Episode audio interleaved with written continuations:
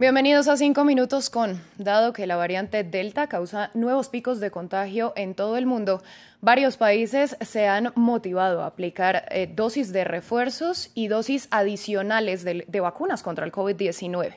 Aunque los términos son percibidos como iguales, no son lo mismo.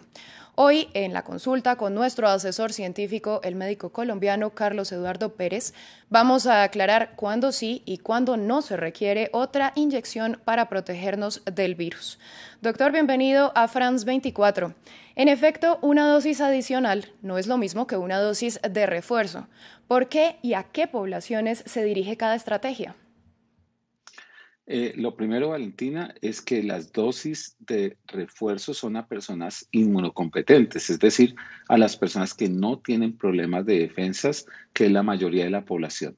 Mientras una tercera dosis se coloca es a las personas que tienen alteración en su sistema inmune y que ah, por causa de medicamentos, su propia enfermedad, van perdiendo la inmunidad y es necesario una dosis adicional para que esta inmunidad permanezca en el tiempo.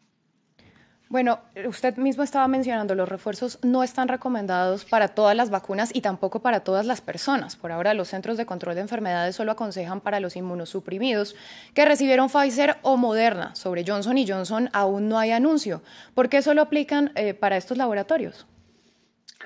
Básicamente es por los estudios clínicos y los estudios clínicos hablan de eso, hablan de una dosis adicional, no habla de un booster o refuerzo. Eso todavía está por evaluar cuál será el, mejor momento, en qué tiempo y con qué estrategia, si es con la misma o con diferente vacuna.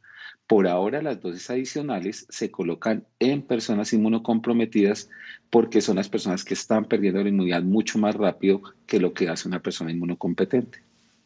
Doctor, la Organización Mundial de la Salud volvió a insistir en que no hay pruebas suficientes de que una dosis adicional proteja más a los ciudadanos e hizo de nuevo el llamado a que los países ricos no acaparen estos medicamentos. ¿Es realmente necesaria esa dosis adicional que, pues, según la Organización Mundial de la Salud, deja sin suministros a los países en desarrollo que ni siquiera han podido completar el esquema recomendado de dos dosis?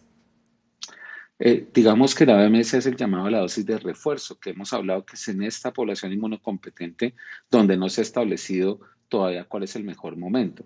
Las dosis de refuerzo, eh, que son esa población, que es un pequeño segmento de la, segmento de la población que es inmunocomprometido, sí se requiere. Pero obviamente, mientras en el mundo, en todo el planeta, no haya una pauta completa, seguirán circulando las variantes y estas vacunas de primera generación es probable que pierdan su efecto. Por eso, eh, la tercera dosis no puede volverse otra asimetría social e inequidad en la repartición de las vacunas.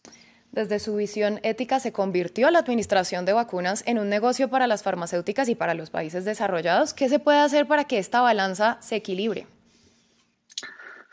Sí, parece totalmente injusto que las vacunas se repartan por las fuerzas del mercado económico y no por la necesidad de las personas. La solidaridad para que todos nos vacunemos es la única forma de evitar la circulación del virus. Eh, estrategias como liberar las patentes, promover que se hagan las vacunas y se ensamblen en diferentes países, tener muchas más alternativas, disminuir los costos, son una estrategia para que se masifique la vacuna. Si no nos vacunamos todos, va a persistir la circulación y nos demoremos más en superar la pandemia.